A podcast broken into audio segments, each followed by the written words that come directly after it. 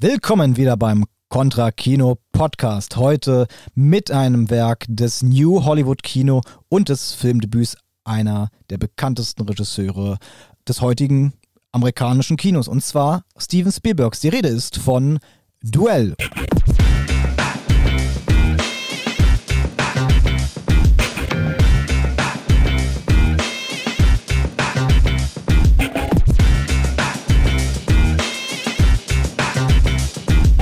Und mir gegenüber sitzt heute Tim. Genau, und du sprichst mit dir den einzigen Steven Spielberg-Film, äh, den er wirklich komplett geil findet. Okay. Ähm, äh, weil es wenig, weil es, weil es eben auch nicht der Spielberg ist, habe ich irgendwie das Gefühl, wie, wie er dann danach kam. Also es gibt Mhm. Sachen, die spielen noch mit rein, aber das ist, ja. Ja, es ist aber ein richtiger Hinweis. Ähm, bevor wir jetzt gleich einsteigen in das Gespräch, für alle, die den Film nicht kennen, es ist im Grunde ein sehr, sehr minimalistischer Film. Es Ja. ist einfach nur ein Mann in einem Auto Gegen einen Truck. gegen einen Mann im Truck, den wir nie sehen. Genau. Ähm, und der eine verfolgt den anderen. Es ist eigentlich ein großes Katz-und-Maus-Spiel auf dem Highway, auf den Freeways. Ja. Und es ist sehr kompakt. Und das Interessante an diesem Film ist halt, ähm, dieser Film bildete die, die Karriere von Steven Spielberg und er war ursprünglich ein Fernsehfilm, der, glaube ich, von, lass mich nicht lügen, ich weiß nicht mehr genau, ABC in Auftrag gegeben wurde. Ähm, Spielberg war ja zu der Zeit äh, ein, ein Fernsehregisseur, der diesen Auftrag übernommen hat und weil dieser Film so gut war, hat man noch vier Szenen nachgedreht und ihn dann ins Kino gebracht. Und das war wirklich der Startschuss für diese legendäre Karriere von Steven Spielberg. Ja, also das auch nochmal als Hinweis. Wir hatten vor ein paar Wochen hier ja äh, die Thematik des mittellangen Films besprochen. Wenn euch was fehl- fehlt, kleine Lifehacks, Abspann schön lang machen, hier und da nochmal was nachdrehen, reinpacken, reinpacken, reinpacken, denn so landet ihr mit einem Langfilm dann im Endeffekt auf einem Festival. Ist besser. Also, und wir sehen auf jeden Fall, Steven Spielberg hat es auch gemacht. Ja. Demnach kann das gar nicht so falsch sein. Eben. Und wenn die Szenen scheiße sind, scheißegal. Wenn der Rest des Films geil ist, ey, zieht euch mit und so könnt ihr eine Karriere aufbauen. Also, why Ja. not? Ähm, vielleicht noch äh, kurze Angaben zu dem ganzen Szenario. Spielberg war 24 Jahre alt. Der Film ist aus dem Jahre 1971. Äh, wurde mit unter einer Million gedreht. Die Angaben, wie viel er gekostet hat, sind äh, sehr unterschiedlich, je nachdem, wen man fragt. Ähm, er hatte 19 Drehtage und basiert auf einer Kurzgeschichte von Richard Matheson, äh, der auch die Vorlage zu I'm Legend geschrieben hat. Mhm. Und diese Kurzgeschichte war im Playboy abgedruckt. Und Richard Matheson hat auch das Drehbuch zu diesem Film geschrieben und ähm, genau, Spielberg hat auch diese Kurzgeschichte gelesen und wollte das adaptieren und hat dann Hab bemerkt, Kurzgeschichte gelesen, ne? wie wir das früher alle gesagt haben. Dass wir nur die Geschichten und die tollen Interviews da drin lesen. Genau. ähm, Also und war dann interessiert und war dann interessiert, die, die ähm, Geschichte zu adaptieren und hat dann bemerkt, ah, da ist bereits was im Auftrag und so kam das im Grunde, um es mal kurz abzubrechen, ähm, alles zueinander. Ja. Und es ist ein sehr düsterer Film für Steven Spielberg. Steven Spielberg kennt man heute vor allem durch sehr märchenhafte, äh, teilweise sehr sentimentale, sehr die amerikanische Familie stärkende Filme. Mhm. Und der Film fällt in so eine Phase, wo er noch sehr äh, grimmige Filme gemacht hat. Und da gibt es eben nicht nur Duell, sondern da gibt es eben auch äh, seine darauffolgenden Kinofilme, die noch ungefähr diese düstere, grimmige Richtung haben, eben Sugarland Express Mhm. und eben Jaws, Mhm. Die diese Richtung fahren. Also, okay, ich muss mich ein bisschen revidieren. Jaws fand ich auch schon ganz geil. Ja, nur genau, der- deshalb wollte ich das jetzt gerade noch ausdifferenzieren, weil die haben natürlich noch nicht dieses, ähm, um jetzt, ich meine das total wertfrei, dieses sentimentale Erzählen, was dann spätestens mit E.T. Äh, Anfang der 80er bei, bei Steven Spielberg Einzug gehalten hat. Ja, du hast ja deinen Case auch mal für einen Steven Spielberg-Film hier schon gemacht. Genau, der, der auch nicht in diese, diese Sentimentalität äh, fällt. Ich mag auch die sentimentalen Filme von Mhm. Steven Spielberg oder die märchenhaften Filme. Aber genau, wir haben jetzt diesen Film.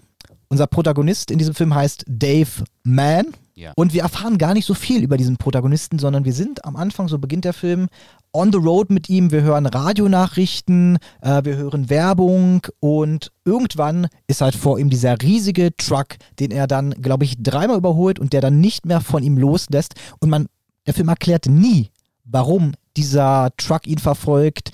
Würde heute, glaube ich, auch gar nicht mehr funktionieren, weil ich glaube, der Trucker müsste spätestens in dem Restaurant aussteigen, schon mal was von seiner Lebensgeschichte erzählen, damit irgendwie klar wird, warum ist er so geworden in diesem Truck.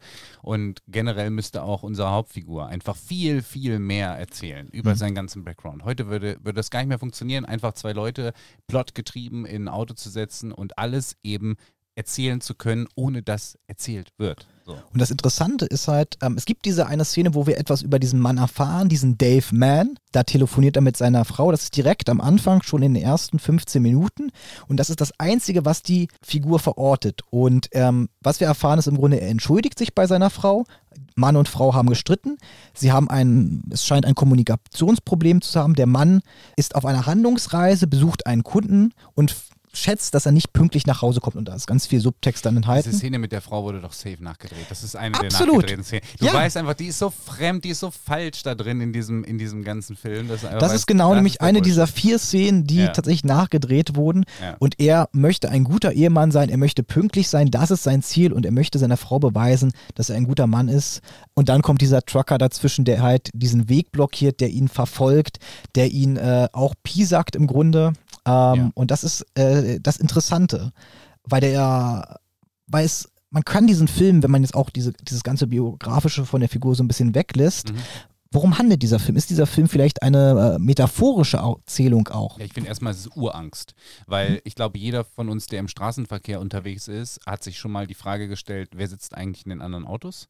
So, und das, damit, damit spielt der Film, dass man einfach denkt, okay, du bist auf der Straße und was Mhm. passiert in dem Moment, wo einfach irgendwie ein Psychopath Mhm. auf der anderen Seite im Auto ist. Ich meine, wir haben auch Hitch, den Highway Killer und so. Das ist ein sehr beliebtes Genre, ne? verlassene Straßen. Es gibt keine Polizei, es gibt keine Zivilisation. Also das, dieses ganze Setup ist eben da. Das ist eine Horrorvorstellung für Menschen, auch wenn Steven Spielberg weitergeht mit dem Mhm. Film. Wir kommen ja sicherlich noch dazu, was er damit eigentlich thematisieren will.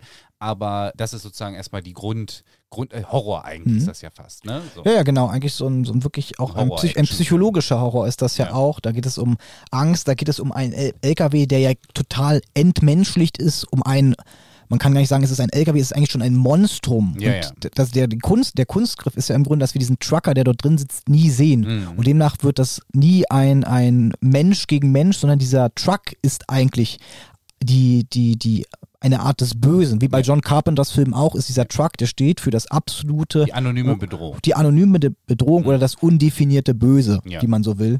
Und ähm, da haben wir halt diesen Mann, der auch gar nicht so, als Protagonisten, der gar nicht so stark charakterisiert ist, der vor allem, und das finde ich interessant, der fährt einen roten Wagen. Mhm. Und ich habe mal überlegt, was bedeutet eigentlich dieses Rot genau, weil das ja eine der wenigen Zeichen ist, die der Film gibt, weil rote Autos stehen eigentlich auch in der Symbolik für so männliche Potenz. Mhm. Und ich habe überlegt, okay, das Ferrari. Der Ferrari, genau. Also hier haben wir jetzt keinen Ferrari, aber wir haben auch so einen zumindest rot gestrichenen Wagen. Und da ist halt die Überlegung, hm, steht dieses Rot, ist das vielleicht ein, eine Suche nach Männlichkeit? Ist dieser Protagonist, er heißt auch Dave Mann einfach? Ja, und du hast ja vor allem schon am Anfang, finde ich, diese spannende Sache im Radio. Man kriegt ja viele Sachen Hm. mit, die dort erzählt werden, wo es äh, um den einen Anrufer geht, Hm. der sich nicht angesprochen fühlt von dieser Genau. Umfrage, weil er ist der Hausmann und Genau. seine Frau verdient das Geld. Genau, und da haben wir wieder dieses Thema. Also wir haben in verschiedenen Aspekten, die der Film uns sehr subtil oder sehr beiläufig kommuniziert, die Frage nach, nach Männlichkeit oder nach, nach, ähm, nach, nach was ist ein Mann oder wie muss er sich behaupten und die Mhm. Reise dieses Protagonisten besteht ja auch darin, dass er dieses Monster eigentlich bezwingen muss, dass er den Drachen erschlagen muss mit Mhm. seinem Schwert. Ja. Und die Frage ist eigentlich, wie kann er das schaffen? Ja. Genau, das stimmt. Ähm, dieses Männlichkeitsmotiv finden wir die ganze Zeit. Wir finden gleichzeitig eben aber auch, was Steven Spielberg ja selber gesagt hat über seinen Film, ähm, diese paranoides Verhalten der amerikanischen Gesellschaft Mhm. in sich. Deswegen haben wir natürlich gesagt, wir sind auf die, in diesem Auto, wir, wir erleben den Fahrer des Wagens nicht, wir erle- erleben eine anonyme Gefahr Mhm. und das Ganze gipfelt natürlich in der, wie man schon sagen kann, erstens wahrscheinlich wichtigsten und zweitens aber auch wie ich finde, beeindruckendsten Szene des gesamten Films, Mhm. nämlich wenn es dann nach ein, einem, einigen ersten Verfolgungsjagden zu einem Break mehr oder weniger Mhm. kommt, einem Herunterkommen, runterfahren in einem Café. Das heißt, Mhm. wir sind wieder in der Zivilisation. Hier sollte eigentlich alles gut sein. Mhm. Hier sollte ein, ein geschützter Raum sein. Man bekommt Essen, man Mhm. bekommt Trinken, man kann sich ausruhen. Ja, und dann steht der Truck vor der Tür und dann sitzen aber nur Typen da drin, die auch diese Stiefel anhaben, weil das Mhm. Steven Spielberg zeigt uns immer kleine Sachen, Mhm. mit denen der Protagonist versucht, eine Identifikation der Genau, ja, zu erkennen, genau. Genau, ja. Und äh, diese Szene ist wunderbar, weil man merkt, dass äh, er völlig ähm, übermannt wird von dieser Paranoidität, ich weiß nicht, ob das das richtige Wort ist, Paranoia, Ja. das ist, glaube ich, das richtige Wort. Und ähm, genau, da, ähm, deswegen, die, die Szene ist, glaube ich, so. Genau, und die baut sich ja auch sehr langsam auf. Er sitzt dann dort und dann werden Blicke ausgetauscht. Er sieht diese äh, verschiedenen mit Cowboy-Boots ausgestatteten Männer, die da und sie gucken zu ihm teilweise zurück und dann konfrontiert er auch einen von ihnen, muss aber bemerken, dass er einer, dass der das gar nicht der Trucker ist. Ja, ich finde, was aber auch die Szene auch schafft, was ich einfach lustig finde, ist dieses, dass es sehr gut auf den Punkt bringt, wie auch so äh, zu, zum Beispiel so Zwischenstaaten, nicht nur die Amer oder zwischen Menschen, generell auch in Gesellschaften, einfach ein aggressives Klima entstehen Mhm. kann, weil natürlich die anderen gucken auch zurück, weil er auch so guckt. Er Genau. ist auch eine Bedrohung für Genau, sie und ja. alle empfinden sich gegenseitig als Bedrohung. So, und das, ist eine äh, sehr, ja, sehr angespannte Stimmung auf jeden Fall in Ja. diesem Café. Genau. Und ähm, das Interessante ist, weil wir gerade von Paranoia reden, da, es gibt ja darauf anschließend noch eine Szene mit einem Schulbus. Mhm. Ähm, er hält an, der Schulbus ist stecken geblieben und er versucht ihn wieder zum Laufen zu bringen. Er ist ein bisschen, er wird da auch zur Vaterfigur ein bisschen Mhm. stilisiert, einer piefigen Vaterfigur, weil er sagt den Kindern ja auch, bitte geht runter von meinem Wagen. Mhm. Äh, und die Kinder hören nicht so richtig oder sie laufen auf der Straße.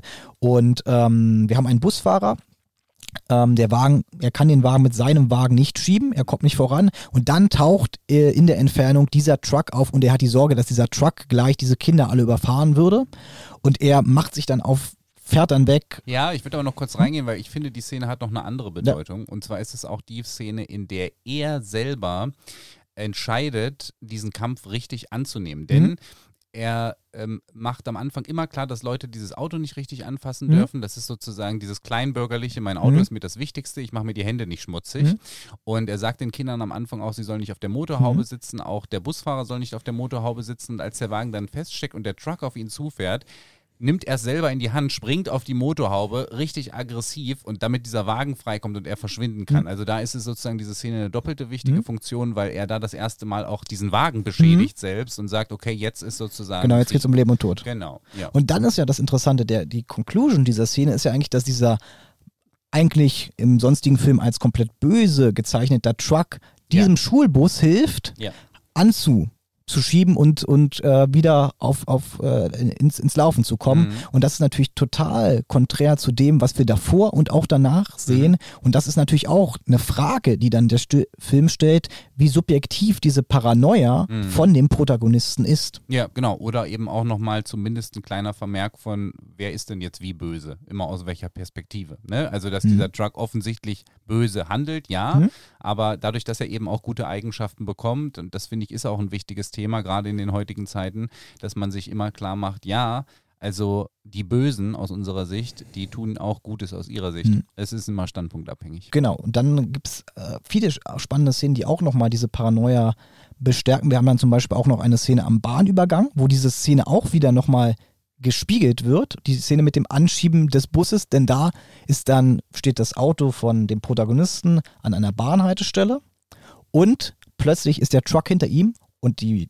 der Zug kommt und der Truck schiebt dieses Auto langsam in Richtung dieses vorbeifahrenden Zuges und demnach erhält diese positive Szene, die wir eben gesehen haben mit dem Schulbus, Mhm. auf einmal nochmal eine ganz komische Wendung, weil jetzt schiebt der Truck ihn an, aber Mhm. er schiebt ihn natürlich jetzt ins Unheil. Und das ist eine ganz Ja. interessante Art und Weise, wie bestimmte Szenen in diesem Film miteinander auch in einer Kommunikation stehen und auch bestimmte Twists, also ich würde das fast schon einen Twist nennen, dass der Truck jetzt hinter ihm ist und ihn dann anschiebt Ja. und ihn dann aber eigentlich damit nichts mehr Positives macht, sondern er auf ihn, des Protagonisten, er soll in, ins Unheil geleitet werden. Er wird im Grunde bedroht von diesem Wagen. Die Ja. anderen vielleicht nicht, Mhm. aber die Gefahr ist im Grunde für den Protagonisten und gar nicht so sehr vielleicht für die anderen Menschen, die dabei sind. Ja, ich finde, dass Spielberg dort eigentlich, also über den ganzen Film eigentlich auch klar macht, auch wenn er den Menschen mit seinen Stiefeln und so weiter ein bisschen nutzt, um, um eben auch eine menschliche Komponente damit reinzubringen. Aber ich finde, er macht sehr klar, dass es eigentlich um den hier eine Maschine gibt, die Mhm. den Menschen bedroht. Denn wir haben nochmal diese kleine Szene, wo ähm, der Protagonist sich entscheidet, also es gibt so eine Art Standoff auf der Straße Mhm. und der Protagonist entscheidet sich schließlich aber aus dem Auto herauszuspringen, um zu wissen, wer hinterm Steuer sitzt und auf diesen Truck zuläuft. Und der Truck fährt einfach los und bleibt wieder stehen. Um ihm einfach nur klarzumachen, du kommst nicht an diese Fahrertür, du wirst nicht erkennen, wer hier in der Mhm. Fahrerkabine sitzt, wer ist dieses System, das mich verfolgt. Und da ist sozusagen das, wo man sagen könnte, dass Mhm. Spielberg sich hier auch das erste Mal vielleicht auch aus meiner Sicht am stärksten in seiner Filmografie rantraut, äh, einen systemischen Konflikt äh, Mhm. zu anzudeuten zumindest. Was meinst du genau mit systemischen Konflikt? Kannst du da Na, konkreter werden? Dass sozusagen, wenn man die, diesen Truck als Maschine betrachtet, Mhm. die den Menschen offensichtlich bedroht und drangsaliert und Mhm. ihn herausfordert zum Widerstand Mhm. eigentlich, dass ähm, das trotzdem ein gesichtsloses System Mhm. ist, also einfach nur eine Maschinerie, die eine Bedrohung ist und läuft und läuft und Mhm. läuft und der Mensch dann am Ende, Mhm. ja, so wie es der Film erzählt, eigentlich auch dieses System zerschlagen oder vernichten Mhm. muss. So, ne? Mhm. Also das ist nur eine Andeutung und das Mhm. ist auch bestimmt Wunschdenken vielleicht Mhm. sogar hereininterpretiert. Ich sage nur, dass das bei Steven Spielberg deswegen, es ist in dem Film einfach auffällig, dass es das überhaupt mal gibt, weil Mhm. er vermeidet sowas sehr viel. Mhm. So eine klare Hm, Also das heißt, wir haben, wir sind da schon, wir können äh, Duell schon als so eine metaphorische Erzählung lesen, die Ja. im Grunde uns erzählt von dem Individuum, dem, dem einzelnen Menschen, der gegen ein bestimmtes System ist. So könnte man ja auch, das ist Ja. ja, glaube ich, gerade der, der Punkt, den du Ja. angesprochen hast, ist natürlich ähm, eine spannende Interpretation. Ich glaube auch tatsächlich, wie du schon sagst, ähm, es gibt sowas sehr selten in Steven Spielbergs Filmen, weil immer noch eine andere Ebene da mitschwingt. Ähm, also die, die, die Ebene der Familie schwingt zum Beispiel ja auch bei Jaws mit. Da ist ein Mann, der rausfährt, um im Grunde auch oder dann richtig aktiv werden wird, wenn seine Familie bedroht wird, Ja, um dann den Hai zu besiegen. ja. Auf jeden Fall, was besonders, glaube ich, auch an dem Film erwähnenswert ist, ist auch einfach die Kameraarbeit. Mhm. Habe ich das Gefühl, weil der Film ist einfach verdammt dynamisch inszeniert Mhm. in der Art und Weise, wie er montiert ist, wie die Kamera funktioniert. Und da zeigt Steven Spielberg ja auch schon in so jungen Jahren so eine Art von, wie würde man sagen, äh, Souveränität, wie er mit der Kamera umgeht, um bestimmte Dinge äh, zu vermitteln visuell. Und dieser Film ist wahnsinnig visu- visuell, dadurch, dass er so unglaublich äh, lakonisch ist. Wir haben ja, wie gesagt, wir haben zwar ein paar Voice-Over, auf die ich, glaube ich, auch verzichten könnte. Ich glaube, der Film würde auch ohne diese Voice-Over funktionieren. Wir haben Von, zum von Beispiel ihm meinst du? Von ihm, ja, von ja, dem weil die Protagonisten. Radiosachen finde ich schon wichtig. Nee, die Radiosachen sind, sind interessant, weil sie auch eine, einfach eine Kontextualisierung in ein Land geben, Genau. in einen Zustand und die sind teilweise so schön banal. Ja, vielleicht war es noch nicht die Zeit. Das durfte dann erst Revan machen, dass einfach gar nicht mehr gesprochen wird. Ja, also vielleicht ist das auch äh, tatsächlich, es hilft einfach natürlich auch diese Zugänglichkeit und diese Connection zu dieser Figur Mhm. zu bewahren, wenn der halt, und es ist auch irgendwie natürlich, wenn da eine Figur in einem Auto sitzt und etwas, ey, warum fährt der denn so langsam? Warum passiert das? Ja, ich finde, dass dieser Film äh, tatsächlich sehr erwähnenswert ist und geguckt werden sollte von unserer Community, einfach um äh, auch ein bisschen den Mythos Steven Spielberg zu brechen. Ich finde tatsächlich, was was wir besprochen hatten mit äh, 24, ist es halt auch die Aus Ausdruck der Zeit. Und wenn du dann Familienvater bist und du bist in einem gut geschmierten System und du bist erfolgreich und so weiter, dann verändern sich auch deine Themen. Mhm. Man muss es einfach so sagen. Punks sind nicht mehr Punks, wenn sie Millionäre sind. Du kannst dir vielleicht noch ein bisschen deine Rock'n'Roll-Attitude bewahren, irgendwie für dich im Inneren, aber du bist dann schon sehr in der Maschine, Mhm. in der Steven Spielberg eigentlich nicht sein will in seinem ersten Film. Vielleicht, äh, ja, die Tragik seines Lebens, aber. Das werden wir vielleicht nie erfahren. Ja. Aber wir haben auf jeden Fall, wie du schon gesagt hast, noch einen sehr ursprünglichen, noch einen sehr rohen und sehr grimmigen Film, den wir, glaube ich, jedem, der hier zuhört, nur ans Herz leben können und den ihr ähm, erstmal bei Video on Demand finden könnt. Richtig, aber auch gerippt bei YouTube. Äh, da würde ich allerdings ein bisschen vorsichtig sein. Ich gucke mir den immer gerne auf YouTube an. Ich habe aber das Gefühl, dass da einzelne Frames regelmäßig rausgeschnitten werden, damit äh, YouTube nicht erkennt, dass das sozusagen ähm, eine Raubkopie ist. Just saying, wenn ihr Duell sehen wollt, kostenlos. Ich bin im Zweifel immer für, äh, für illegales Streaming und gegen, also bevor man es gar, gar nicht guckt. Ja, Mhm. ist natürlich schöner, wenn man äh, die, das bezahlt. Aber ich glaube, Steven Spielberg kann auf den einen oder anderen Euro verzichten. Okay. Sehr gut. Das war dann wieder unsere Filmbesprechung bei Contra Kino. Genau. Und abonniert alle unsere Socials. Ihr kennt das Spiel. Und wenn ihr Bock habt, kommt in den Contra Club. Steady, Patreon, PayPal. Alle Infos unter www.contrakino.de oder auf den genannten Socials. Bis zum nächsten Mal.